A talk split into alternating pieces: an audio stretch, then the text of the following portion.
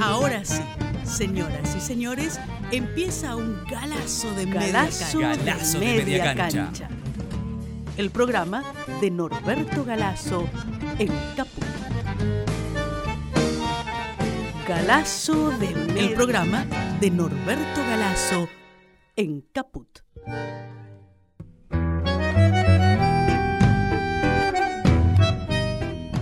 Bueno, vamos, vamos a arrancar a ver qué. ¿Quién, quién fue Pedro Orgambide?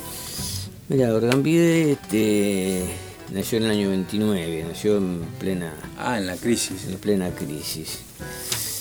Y bueno, desde, desde muy chico este, también tiene un sentimiento solidario hacia la gente, solidario, solidario a, los, a los más vulnerables, como se dice ahora. Este, se fue acercando a la izquierda, este, pero un tipo múltiple porque fue peón de campo, fue bailarín de tango, Ah, mira. después de folclore, fue periodista, periodista deportivo. Después empezó a escribir más, este, haciendo, haciendo literatura, ¿no? Y una de las cosas más importantes que hizo fue lanzar una, una revista, la Gaceta Literaria. Eh, En realidad en la Argentina no hay demasiadas revistas literarias que han quedado, digamos, eh, han podido sobrevivir a, a través del tiempo, ¿no? ¿Y que ahí se nuclean distintos escritores digamos, en esa revista? Y él, bueno, él ahí en ese momento la revista tiene el apoyo del Partido Comunista. Ah, acerca- estaba ligado al PC. Claro, se, se acerca al PC, este, se acerca a Raúl González Tuñón Claro. y hace algunos libros de poesía, como por ejemplo Mitología de la, de la Adolescencia, que es el año 48. Y, Ah, jovencito, 48, Sí. si nació en el 29. Sí, sí. 19. Y además este, él se interesa por algunos eh, escritores en especial. Tiene al principio una gran influencia de Gallo Quiroga, Del cuentista el cuentista uruguayo que vive en Misiones. de Misiones, sí. Escribió un ensayo, ¿no? Sobre Quiroga. Tiene un ensayo sobre Quiroga, sí. Este, pero la revista literaria alcanza una importancia bastante notable entre las revistas por su seriedad. ¿Mm? Eh, y él publica después, como novelas, publica ya Memorias, un hombre de bien Sí. y El Páramo, que son, que son dos novelas que reciben premio, premio de literatura y premio del Fondo Nacional de las Artes. Ah, mira. Publica después también historia cotidianas y fantásticas y, y yo, y yo, yo, yo argentino. Y incurre en algunas obras de teatro. Lo que más le llama la atención a él es este los escritos de Martínez Estrada, a los cuales critica bastante fuertemente, especialmente cuando Martínez Estrada dice que la Argentina pasa lo que pasa por las fuerzas telúricas y algunas cosas medias, medias extrañas, ¿no? Ezequiel Martínez Estrada, estamos hablando. Claro, claro. Este, lo reivindica en parte porque también eh, Martínez Estrada en determinado momento se pelea con Borges, es un hombre este, que hace una posición de izquierda, pero tiene sus, sus diferencias, ¿no? Claro. Y, y va acercándose cada vez más a la militancia política, Ah, mira. Desde la izquierda. Desde la izquierda. sí. ¿Pero una izquierda abstracta o una No, izquierda? el del Partido Comunista. El Partido. Comunista sacaba cuadernos de cultura, por ejemplo, y sacaban, este, yo creo que no la definían como una revista del partido, pero evidentemente este, lo financiaban a, a Orgambide. Claro. Ahora, ¿qué pasa? Llega el, los, llegan los años 70, Ujú. llega el Cordobazo, Sí. Llega la aparición de una juventud peronista tumultuosa, Ujú. y empujadora, ¿no es ¿cierto? Que se presenta este, recogiendo las banderas eran revolucionarias y en vez de tomar el curso de la izquierda, tomaban el curso de ser la, la izquierda del, del peronismo. Del peronismo, ¿no? Y Orgambide que se ve influenciado por... Sí, sí, Orgambide se, se acerca allí. Este, y bueno, va a Cuba, recibe un premio en Cuba, el Casa de las Américas, por un libro de relatos que se llama Historia con tangos y corridas. Ah, mira. Eh, después escribe El Arrabal del Mundo. Y luego ocurre un fenómeno importante en Gambide porque ya no era tan, tan chico en los años 70 y algo, y él empieza, a hacer un vuelco hacia, lo nacional. Una ah. comprensión muy profunda de lo nacional que se expresa especialmente en dos obras de teatro. Eva Perón sí. y Dice Polín. Ah, Dice Polín. De todo un gran afecto el Cépolo y esas dos obras son muy exitosas. Tiene muchas este, se, se, dan, se dan durante mucho tiempo, se mantienen en cartel. Sí. Y eso es más o menos este, los años ochenta y tantos, ¿no? Claro. Después de, ya en la época de Alfonsín debe ser eso más o menos. Y entonces empieza a, eh, digamos, hundir su inquietud en la historia argentina. Sí. Sí, siempre le preocupó como la indagación del ser nacional y todo. Claro, claro. Pero ahora cada vez más desde una, una perspectiva con un enfoque nacional que no existe en su época de juvenil. Claro. es decir, evolucionó bien, sería, diríamos. Claro, claro, claro, claro. ¿Pero tuvo posiciones de izquierda nacional o no? Yo creo que él estaba en una posición de izquierda nacional, porque él tampoco era que tenía una devoción por por, por la cámpora. Es decir, él era un tipo independiente, era un escritor. Yo lo conocí en esa época. Ah, ¿lo trataste? Sí, sí, lo traté en esa época. Este, con motivo quizás que en el 94 más o menos, él hace un, un libro que se titula Un amor imprudente. Ah. que es la relación sentimental muy curiosa que tiene Manuel Ugarte con la escritora uruguaya Delmira Agustini. Claro. Porque este, Delmira Agustini era una figura muy insólita para la época. Hacía una poesía erótica. Ah, sí. Sí, en aquel tiempo. Mira, como mujer, claro. 1910, 1912. Mira. Y Ugarte, 1910-1912, después de haber recorrido toda América Latina, el último país que recorre, creo que es Brasil, pero antes de Brasil pasa por el Uruguay. Y ahí la conoce a... La conoce a ella. Él era un hombre muy enamoradizo. este, Ambos estaban casados, ¿no? No, va, Ugarte, no, no. Ah, pero... Ugarte se casa en 1920. Ah. Y ella estaba soltera. Ajá. Pero era una figura, ya su, su, su, su poesía llamaba la atención. Entonces se produce un, un idilio que es curioso, nunca se ha podido verificar realmente porque se cruzan cartas. Y las cartas después, cuando Ugarte muere, algunas de las cartas de Delmira, este, la viuda de Ugarte las quema. Así que no. Así que no se sabe bien.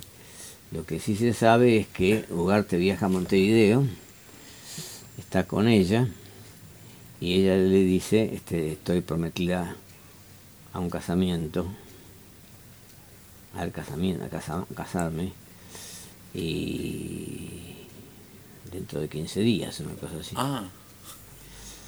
Lo más curioso es que ella le pide que sea testigo del casamiento a él. ¿A Huarte? Claro. Y pero no era el enamorado. Claro, ella era una mujer muy difícil también. ¿no? una novela prácticamente. Claro, sí, sí, sí, sí. ¿Y va a Ugarte? Y va a Ugarte y hay testimonios de que ella este, el día antes del casamiento este, está todavía dudosa de casarse o no casarse. si casarse con el novio o con el testigo. tal Robles, si no, me, si no me confundo, creo que Robles era el nombre. El nombre. Galazo de Media Cancha, el programa de Norberto Galazo y Fabián Medler. En Caput. Y Ugarte, eh, pareciera que ella tenía un gran metejón con Ugarte con figura, por, su cosa heroica, este, por su lucha solitaria, claro. este, todo lo que había bregado en América Latina. ¿no? Para él parece que no, para él parece que fue ah, una relación más claro. De un hombre que era muy de galanterías y de engancharse de amores pasajeros. En Guatemala, por ejemplo, llegó, lo recibieron todos los centros que después se constituyó el centro Manuel Ugarte, lo recibieron algunas autoridades este, y de repente desapareció. que se fue con una, había ido con una, isla con una chica. Ah, se aprovechaba los viajes. En, otra ocasión, dice él mismo, este, no sé si llegó a Haití o no sé a dónde, en un, en un este, negocio de fotografías, ve la fotografía de una, mujer. Sí. Y se, se queda impactado y empieza a buscarla por toda la ciudad. ¿La quería conocer? A... Claro. No en el caso de Delmira, ¿no? Pero en otro caso, sí. sí. Era un tipo de esa clase. Es decir, que estaba en, en momentos en que él estaba en plena campaña, una campaña peligrosa por otra parte porque los yankees lo tenían marcado claramente, ¿no? Le venían pisando los talones, ¿no? Claro, incluso le robaron originales, un embajador norteamericano lo retó a duelo. Ah. Este, no, era una cosa simple, pero en medio de todo eso, él que era un hombre del 900, esos medios mosqueteros, ¿no? Sí, sí, sí. Este, también se hizo esas, esas jugadas. Entonces, él asiste como testigo casamiento. Y después se produce también un fenómeno al mismo tiempo. En esos días llega Roosevelt no Roosevelt el del New Deal, sino el primer Roosevelt, que era un pirata filibustero. Este, y claro, lógicamente los pro-yankees lo, reciben con grandes homenajes. Y este, en cambio la, gente como Ugarte y todos los que estaban en, contra del imperialismo yanqui queman banderas norteamericanas, hacen una serie de líos. Este, entonces Ugarte parte a Brasil, que es con donde piensa terminar la campaña. Este, y bueno, ella se va a vivir con su reciente marido. Y yo creo que el, casamiento ese dura seis, siete meses, una cosa así. Ah, muy breve. Muy breve, hay una ruptura. Después de la ruptura también las versiones son como, como, como no hay... Se ve que la familia también fue muy prudente en decir cosas, pero se sabía, por ejemplo, que ella separada del marido, se encontraba con el marido mismo en un hotel a tener relaciones íntimas. Ah, sí. Claro. Qué llamativo. Y finalmente hay un, un tiroteo entre los dos, así en, un revólver. Este, y bueno, y, ¿Se terminan matando? se termina la historia así. Entonces, este, y Pedro Orgambide escribió, ¿no? Sobre... Y él tocó ese tema, un amor imprudente. Claro. Pero más como una novela histórica lo, lo, planteó. Lo hace como ficción, pero este, él dice de qué se trata y para quien quiera enterarse este, se da cuenta, ¿no? Este, y después toma, por ejemplo, otro, otro asunto también que trae bastante complejo para abordar, ese fusilamiento de Dorrego. Ajá, una casaca para Dorrego, creo. Claro, una, casaca para morir. Para morir. El fusilamiento de Dorrego. Que está muy bien hecho, porque ahí se hace una reconstrucción. Hablar un poquito, contar un poquito de... Eh, hace una reconstrucción de toda la época. Eh, después, lógicamente, los acontecimientos hacen que cuando Hernán Brienza hace una novela sobre Dorrego. Está, como Hernán Brienza está un poco ligado al gobierno y se regaló a Cristina Fernández y Cristina, que es la presidenta de Manija, este es más conocido este libro de Brienza, claro. que yo no lo desmerezco, por supuesto, pero que el, libro de Orgambide llegaba muy, muy a, la- a lo profundo de la reconstrucción de la época, Claro. la reconstrucción de quién era Dorrego, los rasgos de Dorrego y de todo el mundo que lo rodea a Dorrego en esa época difícil, ¿no? De la guerra con el Brasil y todo eso. Claro. Y de, y de los matadores, me imagino, toda la, Claro. la trenza política, los intereses de la oligarquía. Claro. Y después también se mete también con otro asunto bastante difícil, que es, es la historia de crítica. De Natalio Botana. Claro. Claro, porque Botana, a veces los periodistas, como Botana tuvo una, una virtud que hay que reconocérsela que reunió en su diario a los jóvenes intelectuales más brillantes, como. Borges, por ejemplo. Borges, este, Rojas Paz, este, qué sé yo, unos cuantos escribían en, En crítica. en crítica. Entonces, este, y fue, este, recibió a Siqueiros también, que ahí surge el, el famoso cuadro del mural de, de Siqueiros. Entonces, este, es una figura que ha sido, a, mi juicio, sobredimensionada y que este, Pedro lo, lo toca en, lo profundo, ¿no? Vos habías contado, Norberto, hace muchos años, me acuerdo, en el centro cultural que tenías en, en la Avenida La Plata, eh, una anécdota, porque así como, como eh, Botana tenía la capacidad de nuclear a lo mejor, digamos, de la intelectualidad de, de ese momento, dice, era un tipo jodido, ¿no? Como me habías contado una anécdota con los fósforos, con... Sí, sí, por ejemplo, un tipo que, este, bueno, con, con los, con los fósforos, de decirle a uno de los empleados que andaba falto de guita, comprar este, una cajita de fósforos y contalos, porque el tipo que fabricante de los fósforos hacía la, la propaganda como, por ejemplo, fósforos, no sé si fragata, no sé qué Sí. era, este, 100 fósforos. Claro. Y entonces los contó delante del, del kiosquero y eran 92, por ejemplo. Entonces, detrás de él había un escribano que tomó nota de que eso era un fraude. Claro. Y después también lo que se contaba era que un empleado de él, este, porque eh, Botana tiene todo, toda una doble faz, tiene la mujer, este, Melina un rubia de, de Botana, Ajá. que era anarquista, que además este, pidió por algunos presos anarquistas, Ah, mira. claro. Y él era un tipo que era, en cierto sentido, a veces tenía procedimientos rufianescos, digamos. Claro. Porque un empleado le dice, eh, mire, yo hace dos meses que no cobro acá. Mm. Sí, pero es una mala época porque no, no andamos bien. Este, eh, sí, bueno, pero ¿cómo hago?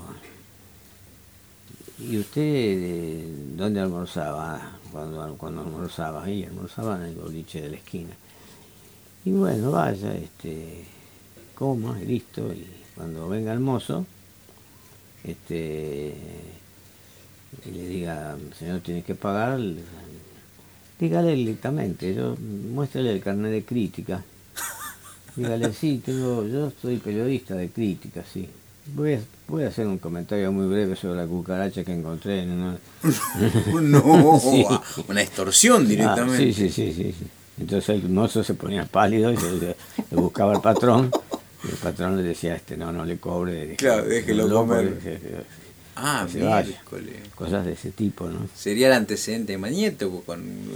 Y sí, era una, me- una- mezcla de, de cosas. Este, Claro, así que era, era bravo. Este Y, Crítica tuvo un rol destacado también en la caída de Irigoyen, ¿no? Con... Claro, crítica, por ejemplo, finalmente se supo que el mayorista accionario de crítica era el general Justo. Ah, no sabía eso. Porque hay una cosa rara, al principio la gente no lo entiende, pero este, el principal ataque al gobierno de Irigoyen lo hace crítica. Claro. Uriburu lo tumba a Irigoyen y el principal ataque a Uriburu se lo hace crítica también. Claro, todo se entiende. Claro, Claro. porque justo estaba en los dos. Claro. Justo estaba en sacar a Irigoyen, pero también en evitar que Que Uriburu. Uriburu se, se, se- se quedara consolidado en el poder. Claro. Entonces después, eh, Termina ganando justo, digo, porque... claro, justo además era un hombre de una familia que tenía tierras, este, eh, tenía una situación económica muy poderosa, además era general ya, entonces este fue el que, que, predominó en la, en la puja, pero quiero decir que, que, Botana no era ningún tonto ni, ni que, tampoco este, promovía ese suplemento multicolor que él hacía con Borges y con los demás por una cuestión de la cultura. Claro. Él era un tipo vivo, digamos. político, claro. Que se adecuaba a las circunstancias y que en este caso fue jugó un papel bastante negativo porque no solo tanto la, la, la caída de Irigoyen como la, caída de Uliburu eh, son momentos de que se inicia la, la década infame. Claro, claro, y es el primer antecedente de, los golpes militares, digamos, claro, no, en, en, el siglo XX por lo menos. Norberto Galazo en Caput hace Galazo de media cancha. Galazo de media cancha. Galazo de media cancha. Radio Caput.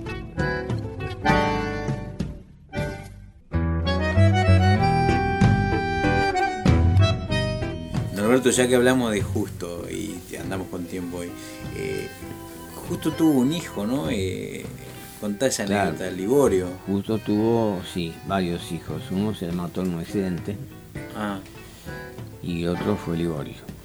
¿Cómo fue? Hay una anécdota cuando vino el presidente de Estados Unidos. Claro, cuando vino el presidente de Estados Unidos, el Roosevelt II, el Roosevelt keynesiano, el que sacó a Estados Unidos de la crisis, este, vino al Congreso, en la moción, y lo recibió en el Congreso con los aplausos, y desde, desde arriba del un palco se escuchó abajo el imperialismo yanqui.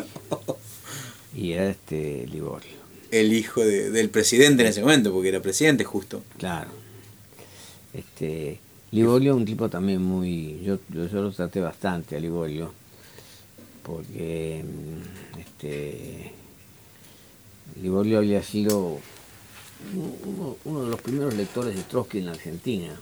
Ah, mira. Porque él sabía varios idiomas cuando, los primeros libros de Trotsky salen después del 30, después que Stalin lo hace ir de, la Unión Soviética, este, él escribe en francés. Ah.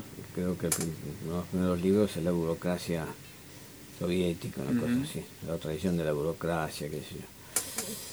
Y, bueno, entonces este, acá en Argentina él fue uno de los primeros que pudo leer a Trotsky en francés. Claro y discutió con los trotskistas de acá, que son los, los antepasados de los trotskistas actuales, que en general conocen poco de Trotsky porque creen que ser trotskista es principalmente este, estar a la izquierda del PC.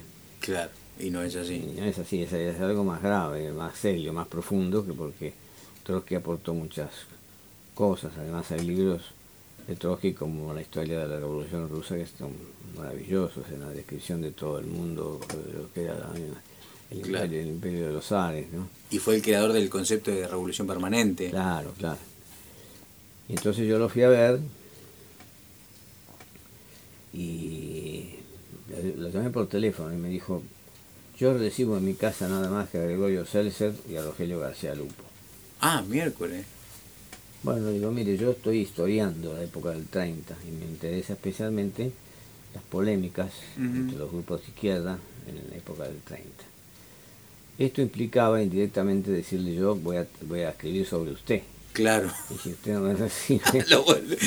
voy a escribir en contra. Claro. Bueno, véngase, qué sé yo.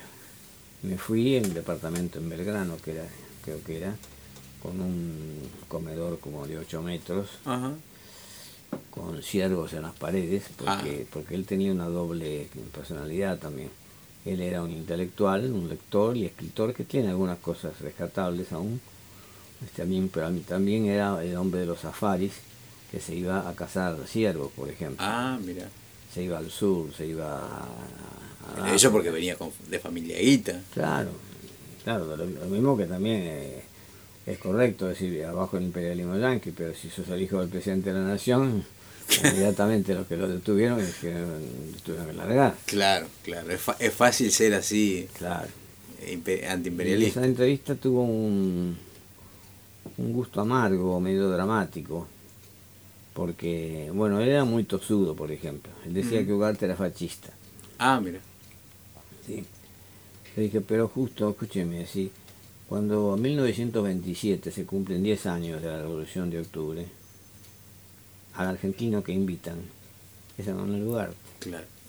Ah, lo invitaron a Rusia a la- Claro. al aniversario de la Revolución. Ugarte está en los festejos de la Revolución Rusa. Sí, pero después, digo, y además hay escritos de Ugarte que donde dice que en- entre Roma y Moscú, él está con Moscú. Claro.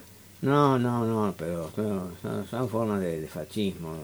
Bueno, Estaba negado con Ugarte. estaba así. Sí, no, él, eh, eh, bueno, él decía que hay que hacer la quinta internacional. Un periodista le preguntó, ¿y la- con, la- con quién contamos para, para, para formar la quinta internacional? Conmigo, por supuesto.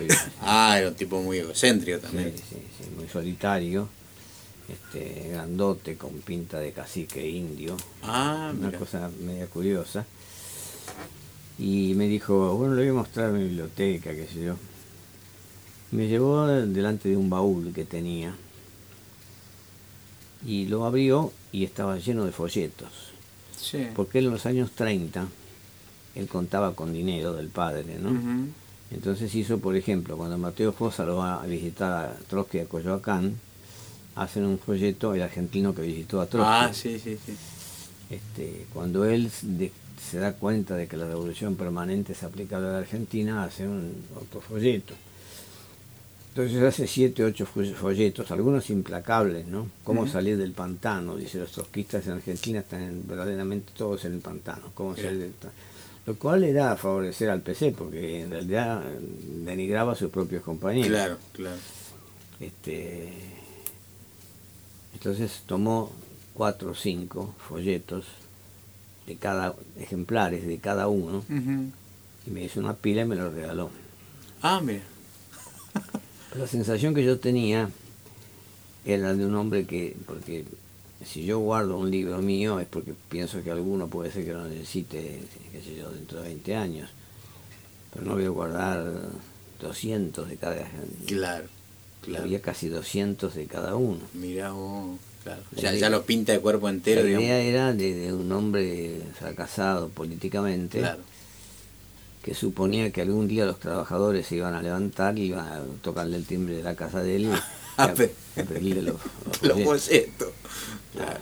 Y, y para colmo sucedió un hecho este, que fue casual porque este, él no sé qué dijo de Jaureche y Jaureche le contestó, polemizando, ¿no? Ah, mira. Y yo después hago las polémicas de Jaureche y meto esa polémica. Cuando meto esa polémica, entre las polémicas de Jaureche, Jaureche le dice a él, este, mire, justo a mí me parece muy bien este, que usted haya, haya aceptado la herencia de su padre. Este, que, que usted haya, eh, pero lo peor es que usted ha aceptado también sus ideas. ah, mira. Uh, Una cosa así muy fuerte. bravísimo, Jaureche. Si yo no sé exactamente, no me recuerdo ahora textualmente, él le dijo, usted ha rechazado este em, sus ideas, pero no su herencia, una cosa así. Claro. Me llamó por teléfono, furioso. Ah, te... Sí, devuélvame las folletos. Como con, una novia despechada, ¿viste? no te puedo creer. Claro, devolverme las cartas. Pero mirá Este- vos, un niño bien, digamos, que Sí, esas sí. cosas de la vida había Porque sido. sé que usted, que es un fascista, usted, porque usted, yo ya me di cuenta, la primera vez que lo vi, que usted era un pobre diablo, eso me lo dijo en una carta. En una carta me dijo. Yo me di cuenta que usted era un pobre diablo, este, y no sé por qué se me ocurrió regalarle esas, No. esos folletos. De Así pobre que, diablo te sí, trató. eh, devuélvamelos este, inmediatamente. Aunque sé que no me los va a devolver.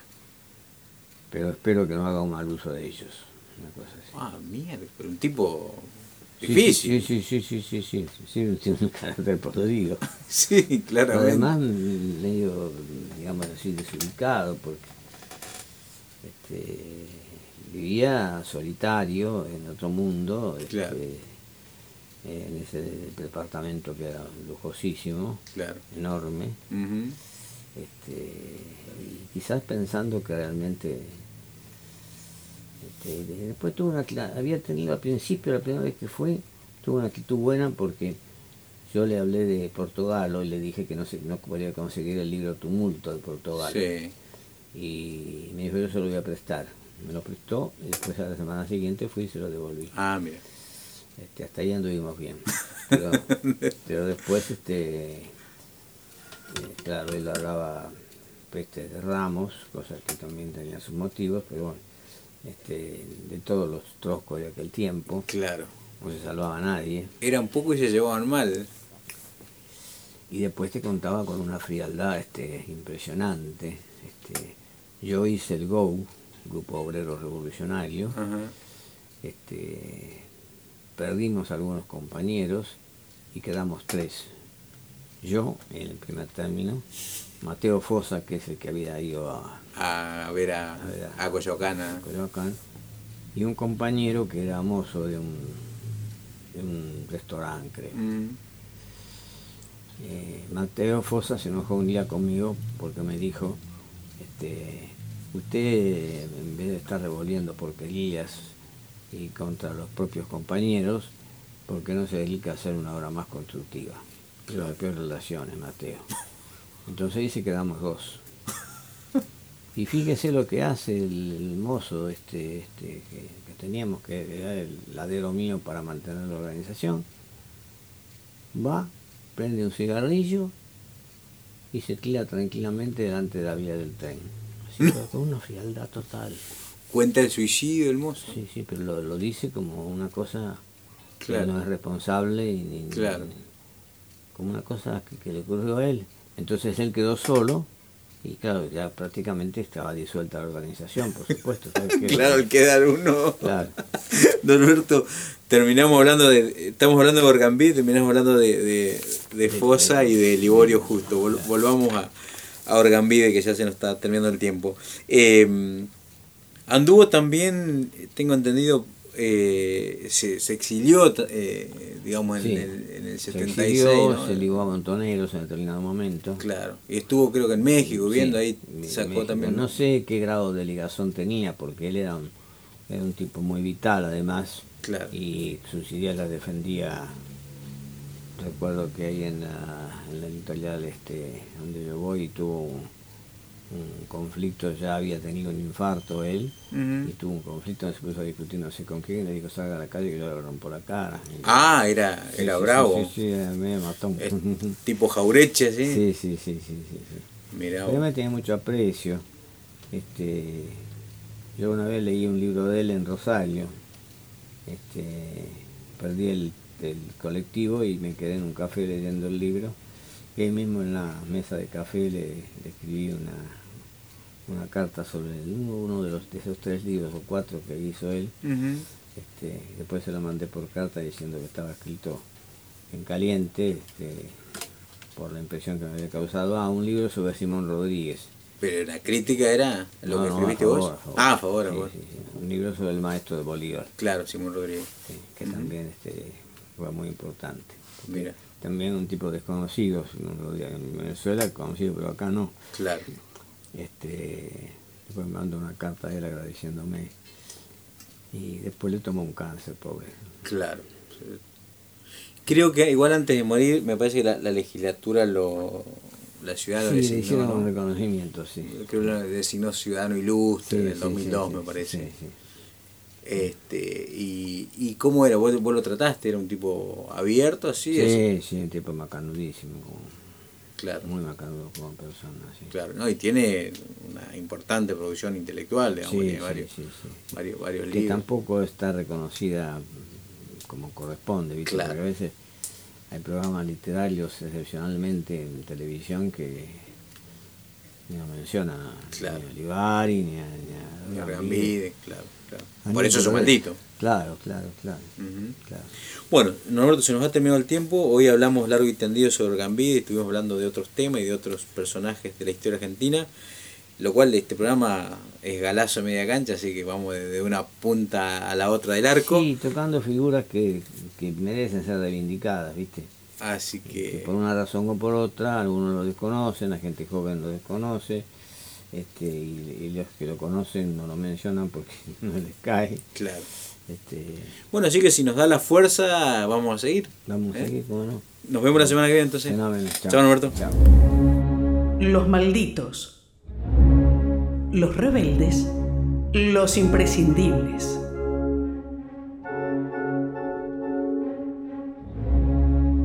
Galazo de media cancha. El programa de Norberto Galazo en Radio Caput.